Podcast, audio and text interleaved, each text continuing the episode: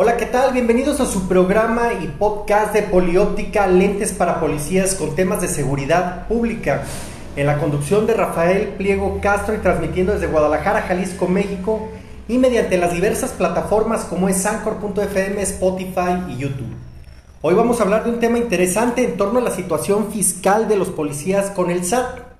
Nos parece que es un tema muy importante y hoy tenemos un gran invitado en la entrevista. Él es el licenciado en Contaduría Pública, Carlos Linares Valeriano. Bienvenido, ¿cómo estás? Mi estimado, muchísimas gracias. Gracias por estar aquí este, invitado en tu programa. Señor Luis, gusto saludarlo, muchísimas gracias. Estamos aquí para servirles a sus órdenes. Oye, es un gusto tenerte con nosotros. Eh, la contabilidad es básica, básica en el mundo, básica en todo lo que hacemos. Pero además este, no, se nos hace muy interesante porque gira alrededor de eh, estas asociaciones o corporaciones policíacas que tienen a bien tener intervención también en la parte de la contabilidad, ¿verdad? Y eh, queríamos comentarles que nuestro número de contacto es el 33 21 06 77 24 y nos pueden mandar un correo a ópticadepolicías.gmail.com Bueno, pues ya empezamos con el tema. Eh, me gustaría primero que nada saber cómo se llama tu empresa. Mira, mi empresa comercialmente se llama Linares y Valeriano, las razón sociales como Socios Unidos. Mencionamos las dos porque de pronto nos ramos que nosotros manejamos tanto en el ámbito administrativo en las empresas como en el ámbito fiscal, contable y financiero nos conocen por dos vías, como Linares y Valeriano y como Socios Unidos. ¿verdad? ¿Esta empresa tiene cuánto tiempo ya trabajando? Mira, estamos ya en el mercado realmente desde hace como 15 años aproximadamente, pero nos consolidamos hace como 5 años ya como una persona moral, porque nos trabajábamos con diferentes este, maneras pues, de, de, trabajo, de prácticas dentro del mercado. Pero la marca Linares Severiano tiene más o menos 15 años dentro del mercado. ¿Cuáles son los fuertes de tu despacho? Platícanos un poquito de eso. Mira, nos manejamos muchos diferentes ámbitos. Realmente nosotros nos promovemos no como un despacho contable realmente, sino como una empresa que tiene como objetivo hacer más productivos los, negocios de las personas que nos contratan o los ofrecemos un servicio.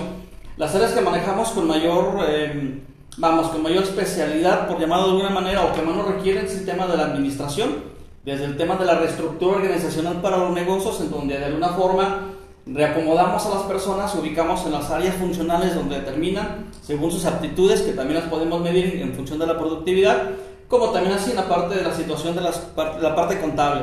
No es que llevemos la contabilidad, sino que tomamos el departamento de contabilidad de los negocios y nos filtramos dentro de los procesos de trabajo para los fines contables y fiscales. Y de ahí nace precisamente que como parte de la unión de la administración y la contabilidad, el negocio más productivo y va a tener otro tipo de necesidades, como el tema de las estrategias financieras, por ejemplo, que básicamente esa triada del servicio es lo que más nos, nos ocupa y nos solicitan. El tema es tan interesante porque es la situación fiscal de los policías con el SAT. Y hoy tenemos aquí también al licenciado Luis Gustinzar, quien se ha preocupado también por este, velar por toda esta parte de los policías. Por eso estamos aquí en, este programa de Polióptica, puesto que él eh, promueve estos temas para que los policías sepan eh, todos los canales para que ellos puedan salir adelante, incluyendo este canal que es el contable, ¿verdad? Bueno, ¿qué tienen que ver los policías con el tema fiscal? Esta es una pregunta yo creo que muy de fondo y que es del interés ciudadano, ¿verdad? Sí, definitivamente, no nomás el tema de, las, de, de los cuerpos policíacos, sino todos en general también, sean dependencias del gobierno o sean personas físicas naturales o naturales o físicas, según sea el caso, debe de ser de competencia el tema de la situación fiscal. De hecho, hoy en día, como parte de las obligaciones que ya están dando, es que también todos los chavos que cumplen 18 años, no nomás pues tienen ya permiso para irse al antro, ¿verdad? Sino que también aparte de su INE, en forma obligada, también la obligación ahora es registrarse en el SAT y determinar y sacar su cédula fiscal. Entonces, ya desde muy temprana hora ya es de competencia también de todo el mundo el tema de la situación de práctica fiscal. No se diga de los elementos, por ejemplo, policíacos. La intervención y la, la, importancia que tiene que ver esta parte es desde el tema de la percepción de sus propios ingresos hasta el hecho en cómo gastan la parte personal de sus recursos o cómo lo emplean en él, porque también en tema también de situaciones de, de, este, exámenes de confianza que tiene que ver, todo va dirigido al mismo canal que es financiero.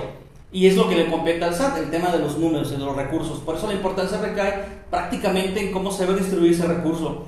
Llega el recurso, como todo mundo tenemos etiquetado seguramente, pero una buena parte se va al SAT. De hecho, déjenme decirles que el tema de nómina, que es la primera instancia que ellos reciben, El primero que cobra es el SAT. Llega el recurso, el SAT ya me cobró. Ni cuenta me di, pero sí lo sentí en la bolsa, ¿verdad?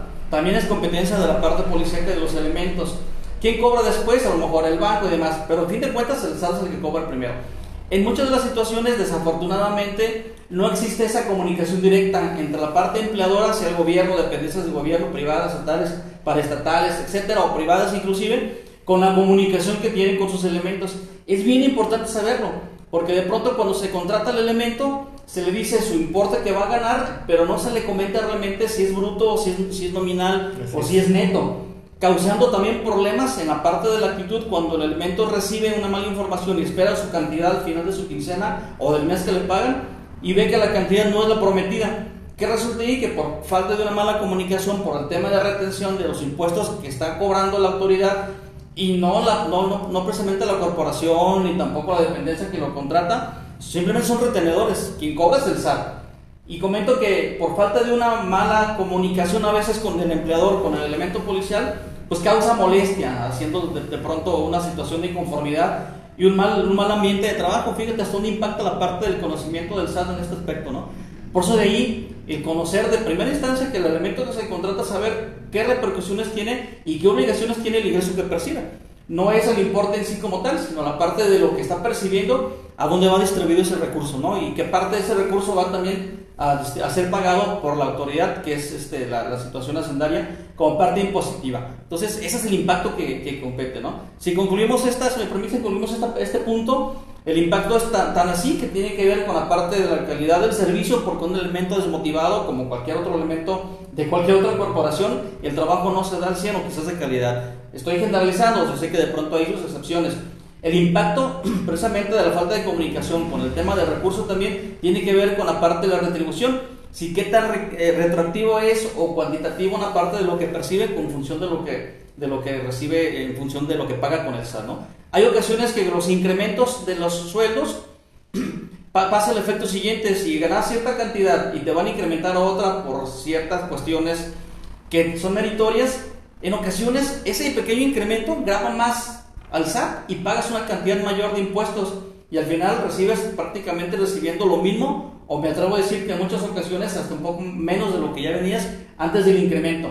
Y si no hay una comunicación adecuada con el empleador por parte del elemento, pues aquí empieza a ver las partes de la problemática, ¿no? Bien. Eh, ¿Nos puedes explicar, por favor, qué es y cómo se integra una nómina? Yo, bueno, esta parte es una parte muy sensible, ¿no?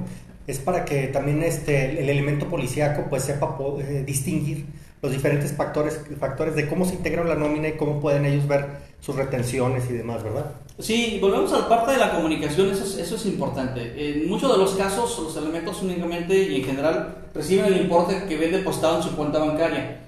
Y de pronto pues, nos piden o piden que firmen el recibo donde consta que ya recibió esa cantidad de dinero y vemos el importe neto, ¿no?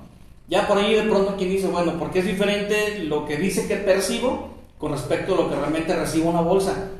Y cuando hay esa, esa inquietud es porque en su momento no se le dice cómo integra una nómina. En términos generales, una nómina se integra de dos o tres partidas. Primero, si nos enfocamos a ver la parte de las percepciones, ¿qué es esto? Y es todos los conceptos que tú tengas derecho a ganar en función de las responsabilidades o tiempo de vengado que estoy permaneciendo en el servicio. Quiere decir entonces que también hay una distinción de los elementos que tienen cierto rango, de los que tienen cierto rango, pero que hacen más número de horas de trabajo, laboralmente hablando, o menos número de horas. Eso también tiene que ver. Entonces, en la parte de la nómina se integra por todos los conceptos que el elemento va a percibir dentro del periodo que se está contratando. Puede ser semanal o catorcenal, decenal, quincenal o mensual, según sea el caso. Dentro de los mismos conceptos que viene en la nómina como parte de las percepciones, debe forzosamente de venir por separado. ¿Qué es lo que está percibiendo el elemento? Que sí tiene que ver con que sea grabado para que pague impuestos. Porque hay conceptos también que son exentos o que tienen una parte exenta de que se graben impuestos sobre la renta, que es el, el impuesto que se debe de pagar. La parte de percepción y la suma completa de lo que en su momento va a percibir el trabajador. ¿Por qué digo va a percibir? Porque vamos a ver ahora la otra parte de la moneda, la parte de las deducciones. Esa parte del recibo de nómina que a muchos no nos gusta, que son deducciones, pues se integra por lo regular, primera instancia de los impuestos. Por lo regular son dos tipos de impuestos que van a nómina. El famoso ISR o ISPT, según sea el caso, que el impuesto sobre la renta corresponde que por todo lo que percibimos como ingreso, tenemos una parte que pagársela al Estado a través de nuestro empleador. El empleador simplemente es la persona que nos retiene, nada más.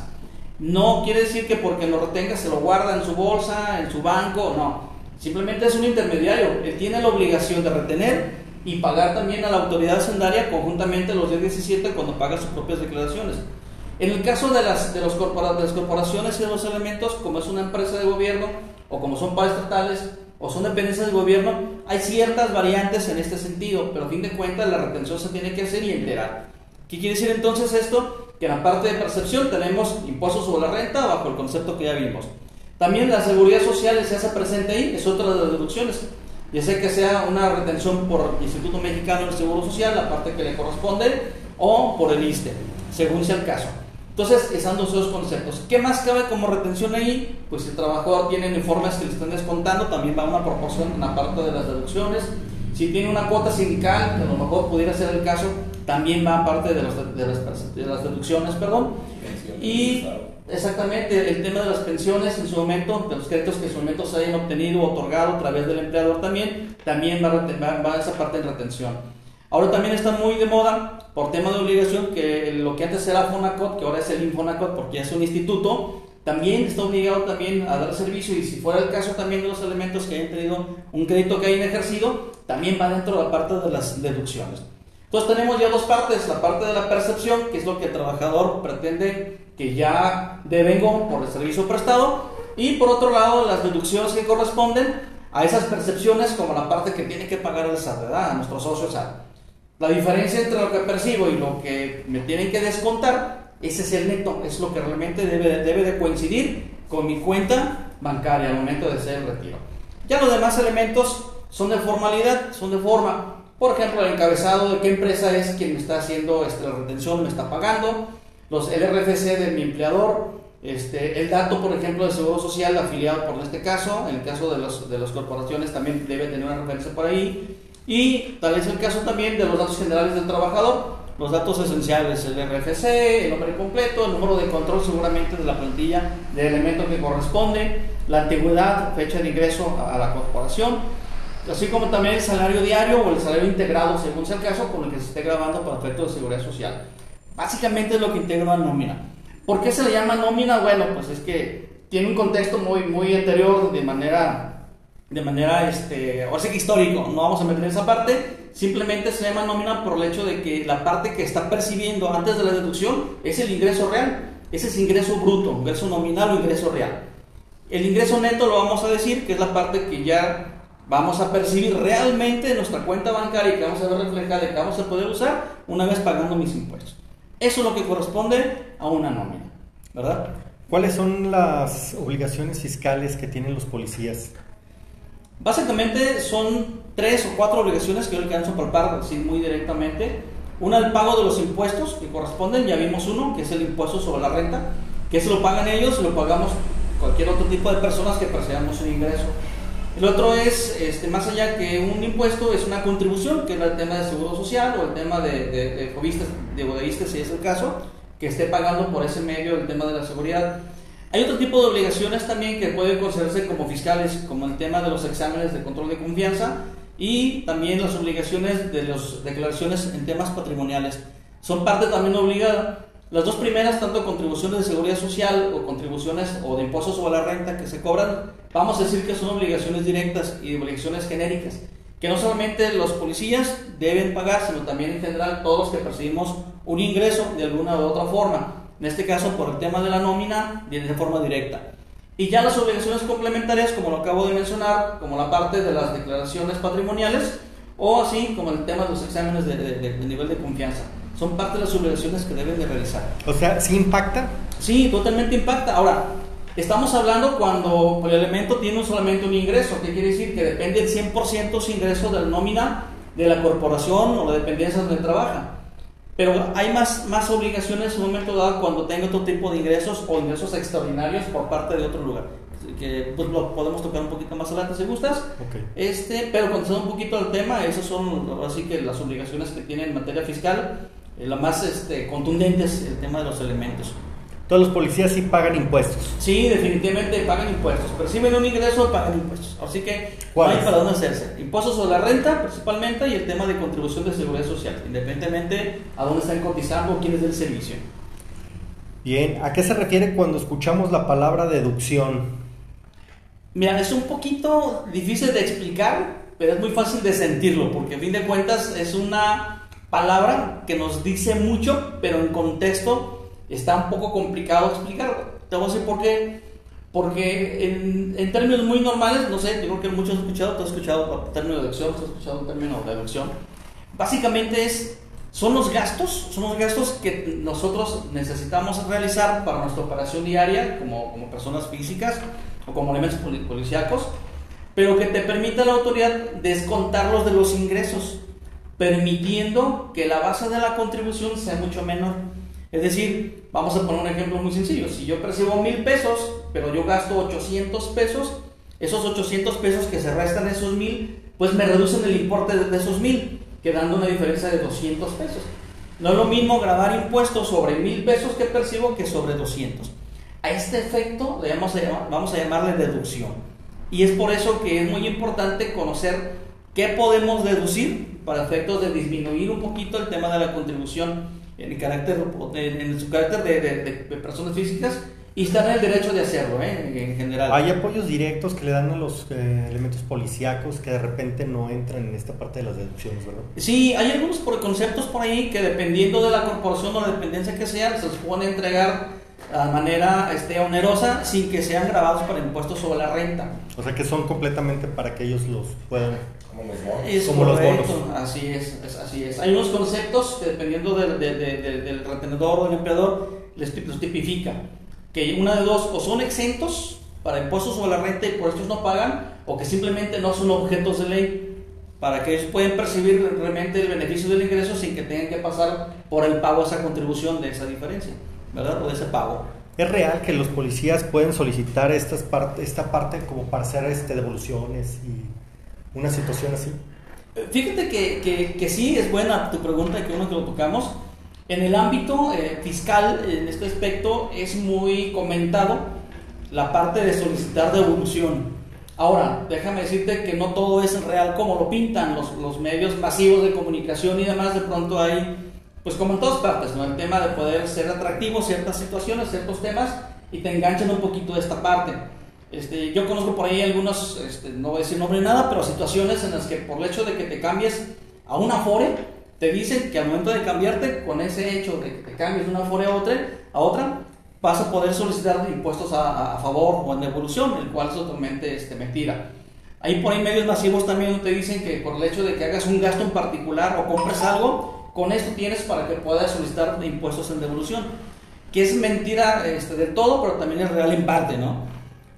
Eh, yo por ahí me habían comentado que teniendo un inmueble que pues estuviera pagando un vehículo, pero que estuviera ejercido desde, desde el comienzo hasta el final.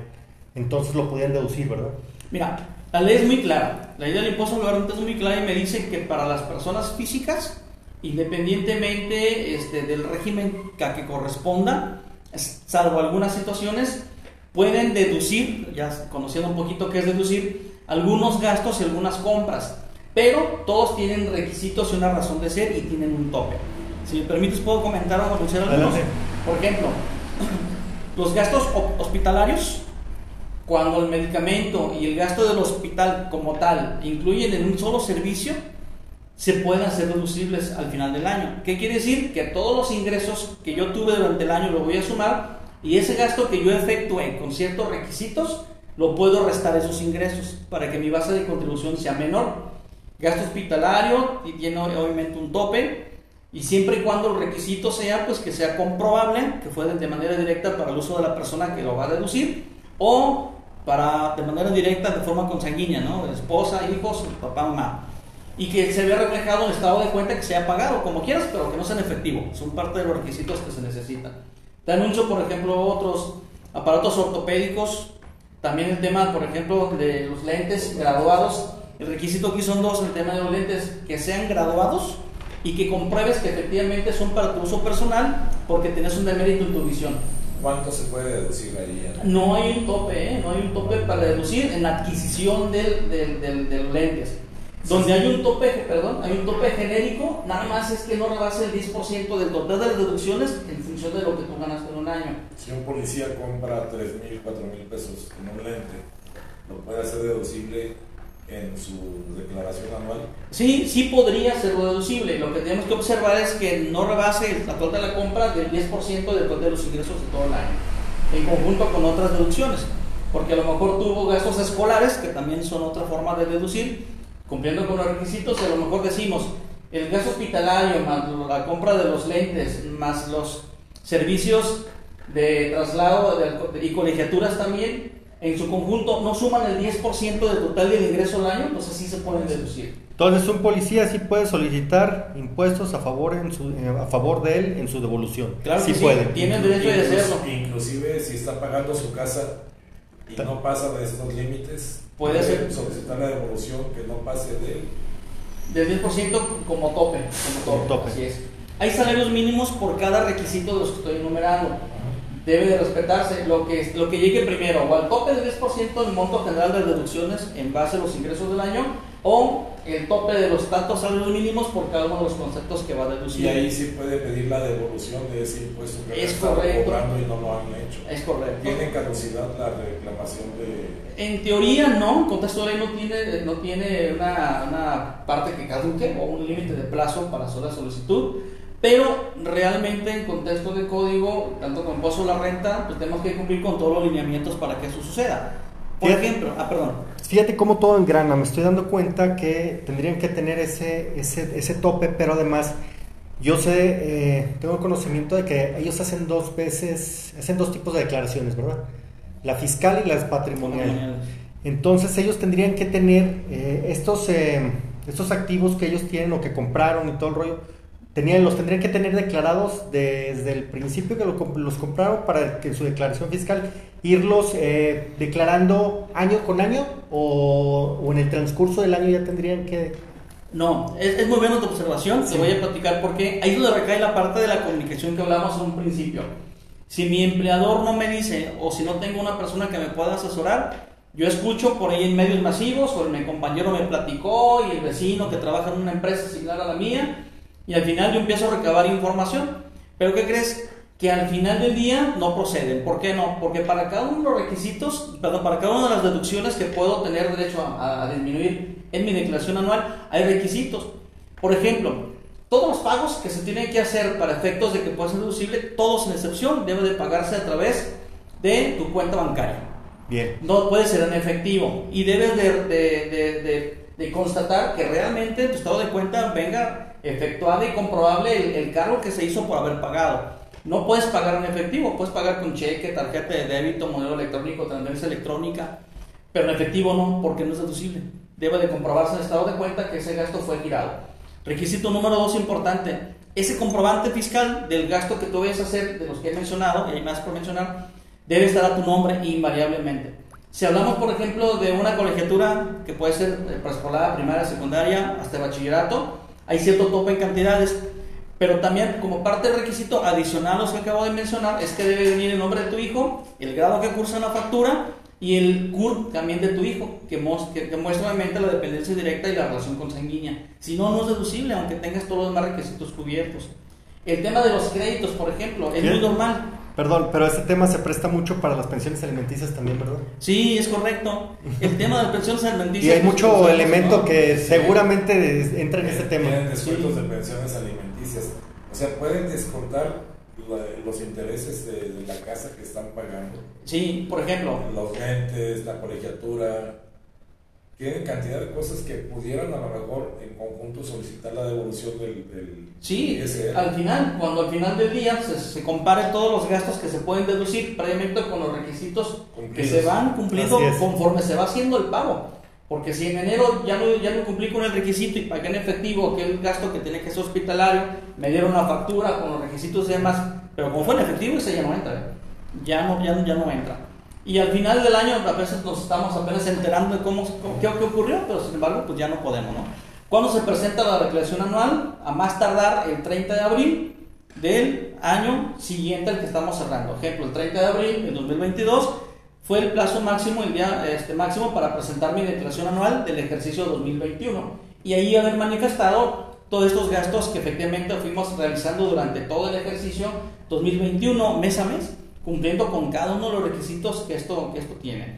En el caso de los préstamos, también los intereses reales que se devengan son, pueden ser también reducibles, siempre y cuando el crédito, ya sea hipotecario o sea un crédito real, vaya destinado únicamente a casa habitación. Es decir, si compré un préstamo para un vehículo, ese interés no, no entra, ¿verdad?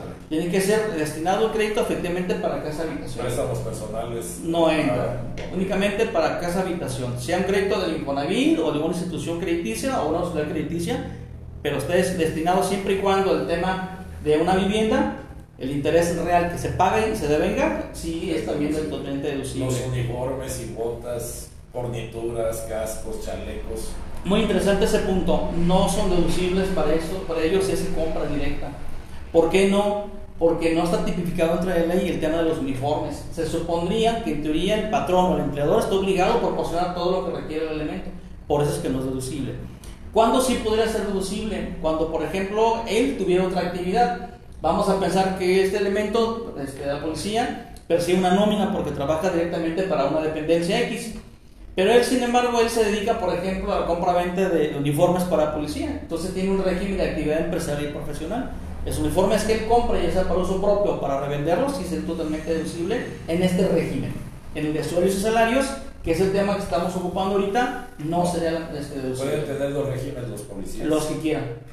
Pueden tener las actividades totalmente, las actividades que, que, deseen, siempre y cuando sean ilícitas según lo Por experiencias conocemos a policías que son policías y chofer de Uber porque salen de su turno y se van a trabajar un rato y sus ingresos se los paga cualquier plataforma o Uber y la que sea.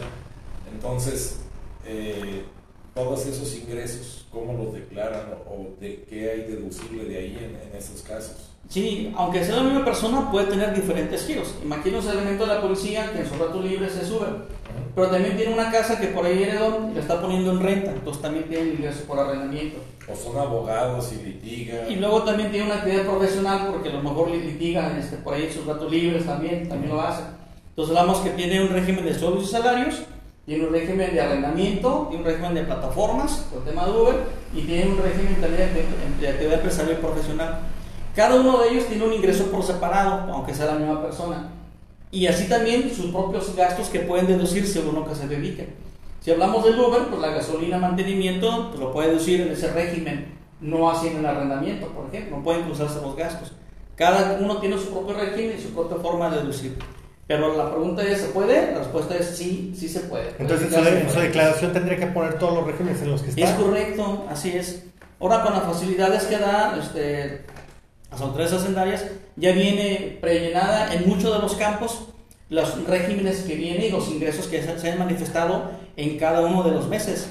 Aquí, aquí el objetivo de esto es que la contabilidad que tiene que hacerse obligadamente y por necesidad también, obligado porque el 28 de código me dice que lo tengo que hacer pero por necesidad también por efectos de control, para todas estas deducciones que estamos hablando y platicando, podemos llevar una contabilidad que al final me dé pagar impuestos pues justos, ¿verdad? Que, es de lo que se trata, ¿no? Oye, ¿qué pasa con los, elementos o los policías que por ahí tienen una casita o dos casitas y de repente les da por rentar una de las dos? Ya ves que con la nueva ley este, hacendaria, pues eh, por ahí tienen que emitir estas facturas. Entonces, ¿qué pasaría ahí con esos elementos? ¿También las tendrían que meter en la declaración? Sí, definitivamente. El SAT no está fiscalizando, ya en contexto de ley, porque ya se hablaba hace dos años que todas las cantidades depositadas en cuentas bancarias en efectivo, mayores a 15 mil pesos, iban a ser sujetas de ser verificables. Ya en contexto de ley, los bancos ya están obligados, todos los bancos, instituciones de crédito o auxiliares de crédito inclusive, aunque no son propiamente bancos, están obligados a reportar al SAT que los importes de las personas físicas independientemente si son contribuyentes de impuesto o no, o tengan actividad o no, pero que depositen más allá de 15 mil pesos en efectivo, ya sea en conjunto o a una sola exhibición, o durante diferentes cuentas, pero dentro del periodo, mayores a 15 mil, el banco o los bancos están obligados a entregar una relación informativa a las autoridades hacendarias de quién realizó ese tipo de movimientos. Entonces, quiere decir que en el supuesto de que si alguien tiene, como el supuesto de policía, que estamos hablando del ejemplo, tiene una casita o dos que tiene una renta y que sus ingresos son mayores a este monto y son en efectivo, tendría que ya declararlos. ¿Qué pasa si no son en efectivo, que son transferencia? Pues con mayor razón, porque al fin de cuentas la constancia del ingreso por el tema de la renta ya me hace una habitualidad y esa habitualidad ya hace una actividad y se tipifica como un ingreso por una situación de actividad empresarial. Por lo tanto ya tendría que estarlo manifestando dentro de la declaración. Ah, bien, es un muy buen punto. ¿eh? Eh, ¿Un policía puede ser multado por la autoridad? Definitivamente. Si hablamos por la parte este, de, la, de, la, acción directa, de no pagar impuestos, que yo lo vea difícil, porque mientras dependa de un empleador, el empleador tiene la obligación de retener los impuestos, no, se puede, no puede omitirlos.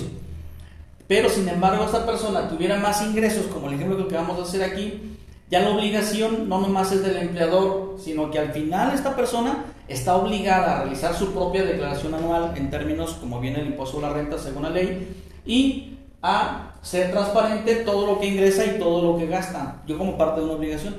Si no realizar esta obligación que tiene, por lo menos de presentar esta declaración anual manifestando eso, ya se hace acreedor a una sanción, una llamada de atención por parte de la autoridad por esa falta de cumplimiento. Ahora, si vemos que tiene otro tipo de ingresos y tampoco son declarables, seguramente a través del banco el SAT se dará cuenta que tiene ingresos que está omitiendo y por lo tanto también puede ser sujeto a una sanción. Lo más severo es que también se sujeto no más a una sanción, sino a una revisión también de sus cuentas fiscales, que también pudiera pasar. Ahora sí que no es el monto, sino es el hecho de la actividad. ¿Pueden llegar a bloqueárselas? Sí, hay casos muy concretos donde así se ligan. Estamos hablando de situaciones ya muy mayúsculas en función de los montos, los montos que se mueven en cantidades de dinero o volúmenes de dinero o frecuencia también el movimiento de dinero o el flujo del banco. Sí, así hay situaciones donde sí se pueden, este, esa tiene la autoridad de, de congelar este, las, las cuentas bancarias. ¿eh? Bueno, pues ya lo escucharon. La verdad es que son eh, diversos temas eh, que sí son del interés de los elementos policíacos. La verdad es que siempre hay que preocuparnos un poquito por llevar estas eh, finanzas sanas, bien presentadas ante Hacienda y por ahí quisiéramos saber dónde te podemos localizar, cuáles son tus redes sociales, si algún elemento de la policía quisiera saber eh, más de fondo algún tema en específico, eh, ¿dónde te pueden contactar? Ah, con todo gusto. Mira, puedes seguirnos en nuestras redes sociales. Estamos como Socios Unidos con Carlos Linares. También tenemos un canal de YouTube donde andamos también este contenido. El, canal se llama Socios Unidos en, así nos encuentran. Y también puedo dar mi teléfono si, si, sí, adelante. Si me permites, es el 33 1206 2407. Lo vuelvo a repetir. Si quieres ir rápidamente por tu hojita. Y no, y lo vamos a dejar aquí, en un cintillo. Ok, entonces 33 1206 2407 y allí en este teléfono y en redes sociales nos puedes contactar con mucho gusto para que si tienes cualquier duda, cualquier situación o simplemente alguna inquietud, con mucho gusto te podemos apoyar y te podemos atender. ¿Dónde estamos en redes sociales? ¿En qué plataformas? Ah, estamos en YouTube nada más por lo pronto ahorita y estamos en redes sociales en Facebook. Bien. Eh, pues me agradó mucho, me, me agradaron todos los temas, eh. te agradezco que hayas venido aquí a visitarnos a tu programa de polióptica y además porque, y tener el gusto también de estar con eh, Luis Bustinzar, que también se preocupa por estos temas, porque lleguen a los policías, porque los policías sepan cómo canalizar, es, todos son canales, ¿no? Pero este canal es muy elemental porque este es, este es básico, este el policía lo tiene que saber, es algo que se tiene que llevar, ¿no? Y también eh, recomendarlo porque claro. él es el que nos apoya en las declaraciones fiscales de, de las tres sucursales. Y pues tenemos ya tiempo de conocerlo y recomendarlo con todo gusto. Sobre ah, todo por la inquietud de los policías y de los videos que salen de que si son deducibles los lentes y me los puede regresar el SAT. Me dijo el señor Linares, no, no, nada más los lentes. Puede regresarles el impuesto detrás de, de muchas cosas. Muy bien. Ah, dije, pues eh, lo invito para que nos platique qué más pueden deducir los policías, algún tema que nos haya quedado de deducción pendiente. Pues básicamente abordamos los más comunes, hay otros fuera de lo ordinario, vamos a llamarlo así, por ejemplo, cuando un policía también quiere ahorrar de manera voluntaria para su propio retiro, también lo puede hacer, y hay este, instituciones de seguridad, por ejemplo, que sí dan este tipo de servicio y también es deducible también los donativos, por ejemplo, cuando alguien quiere hacer un donativo a ciertas casas de institución de beneficio de ciencia social, lo puede hacer y también son deducibles. Y hay pues, otros temas también que no son muy ordinarios, vamos a llamarlo así, pero que también son, forman parte de las deducciones que también se pudiera hacer, ¿no? pues queremos agradecer al licenciado en Contaduría Pública, Carlos Linares Valeriano, quien estuvo aquí con nosotros. Agradecerle que esté pues esté dándonos estos temas. No va a ser el, ni el último ni el único tema que tengamos aquí con él. Esperamos seguirlo teniendo. Y bueno, pues agradecer a todos nuestros seguidores que estén en línea de este programa y recordarles que se suscriban y le den clic en la campanita. Y sin más, nos vemos en el próximo programa agradeciendo a ustedes. Gracias. Muchísimas gracias. Gracias. Gracias.